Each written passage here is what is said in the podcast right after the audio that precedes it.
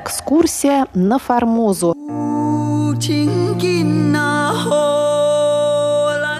У микрофона Мария Ли. Здравствуйте, уважаемые друзья! Мы предлагаем вашему вниманию восьмую часть путешествия Павла Ибиса по острову Формоза 70-х годов XIX века из архивов Международного радио Тайваня.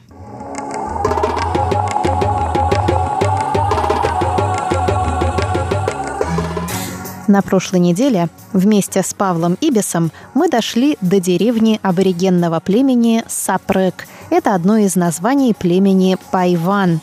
Народ Пайван – третий по многочисленности коренной народ Тайваня, проживает в горах юга и юго-востока острова.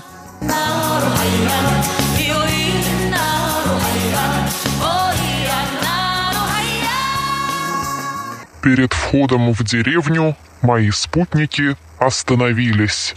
Один из них воткнул в землю, шагах в тридцати от меня, бамбуковый шест, и мой друг Каранбау предложил мне выстрелить в него — у них, как и у всех горцев Формозы, есть обычай, заставляющий всякого незнакомого выстрелить в цель, прежде чем войти в деревню.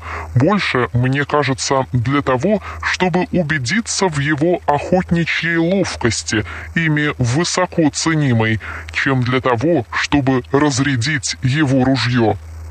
Я попал в цель, и туземцы, удовлетворенные этим, с некоторой торжественностью повели меня на двор первой хижины, где просили присесть и ждать прихода Тауранга. Вошел Тауранг, человек еще средних лет, довольно невзрачной наружности, но с неимоверно важным видом. Тауранг окинул небрежным взглядом все общество и молча уселся на приготовленной для него скамейке.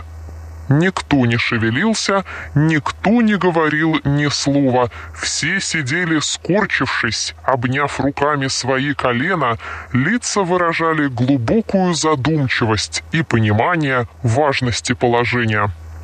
Я чуть не засмеялся при виде такой торжественности, но вместе с тем чувствовал себя в довольно неловком положении. Понимая отлично, что я здесь главное действующее лицо и что все ждут от меня начала церемонии, я, однако, не знал, с чего начать, не нарушая при этом этикета. Чем дальше я медлил, тем мрачнее делалось лицо Тауранга. Каранбау, сидевший рядом со мною, вывел меня, наконец, из затруднения. Как говорящий немного по-китайски, он шепнул моему переводчику на ухо, что пора предложить Таурангу камшу, подарок. Тогда я вынул из сумки желтый шелковый шарф, металлическую цепочку и несколько рядов поддельного жемчуга и положил ему эти богатства на колено. Он с достоинством принял и с таким же достоинством положил их в сторону. Последовала странная сцена. Тауранг, выразив желание быть моим братом, поднялся, положил мне левую свою руку на правое плечо и показал мне сделать то же. Подали мне чашу самшу, которую я предложил Таурангу. Он принял ее с церемонным поклоном и, выпив один глоток, передал ее мне. Я выпил также и передал ее опять ему, и так до трех раз. Тогда руки опустились, и мы были братья.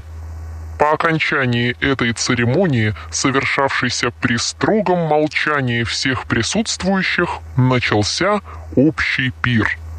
Полная чаша шла постоянно в круговую. Все пили с наслаждением, не исключая и самого Тауранга. Скоро начались шумные разговоры и громкий смех. Слабая водка действовала быстро на моего почтенного брата, Мало-помалу забыл он все свое достоинство, сделался болтливым до неприличия, хохотал, размахивал руками и, когда ушел, то сильно покачивался. Сосуды с водкою понесли за ним, и толпа разошлась. Остался со мною только Каранбау, в хижине которого я находился. Вечер, проведенный между туземцами.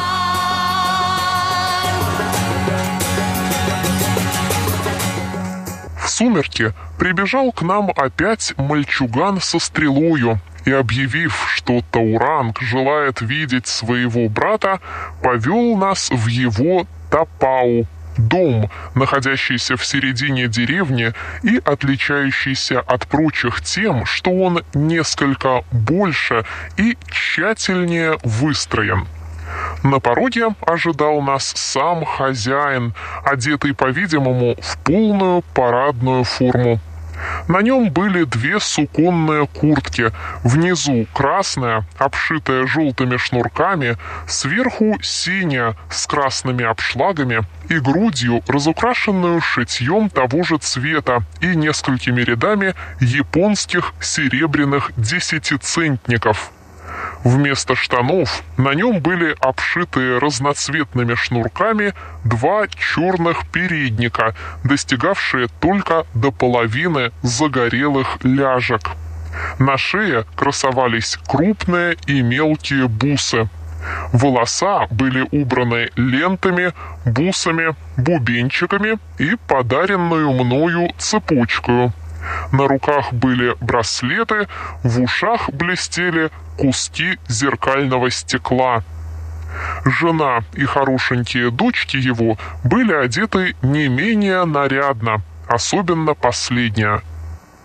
На дворе хижины было несколько живописных групп молодых людей и женщин, весело болтавших между собою. При моем приближении разговоры смолкли, и все глаза устремились на никогда не виданного чужестранца. Тауранг встретил меня, как встречаются обыкновенно важные особы в присутствии толпы, любезно и приветливо, но с осознанием собственного достоинства и высокого своего положения. После первых приветствий он церемонно пригласил меня в Тапау, где сидело уже значительное общество, состоявшее преимущественно из почтенных на вид стариков. Также церемонно предложил мне набитую собственноручно трубку, от которой я отказаться не решился, хотя и знал, что табак не из лучших. Затем обратился к присутствующим с длинною речью, по окончании которой все пожелали выпить со мною, обращаясь ко мне также с длинными монологами. Когда все опять стихло, хозяин предложил нам перейти в заднюю половину хижины, в уютное помещение, приятно освещенное ярким светом очага. На полу на досках был накрыт стол, уставленный китайской посудою и различными блюдами. Кругом его стояли табуретки дюймов три вышиною. Только два из них были выше для Тауранга и для меня. Тауранг посадил меня рядом с собою, после чего прочие мужчины заняли свои места.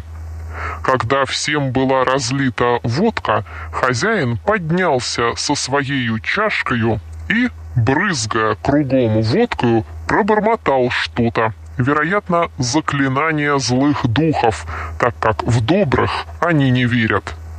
То же самое было сделано рисом. Кроме того, раньше, чем пить, каждый опускал свой палец в чашу и капал с него на пол. За столом прислуживала сама хозяйка и ее кокетливые дочки. Восьмая часть путешествия Павла Ибиса подошла к концу. До встречи через неделю.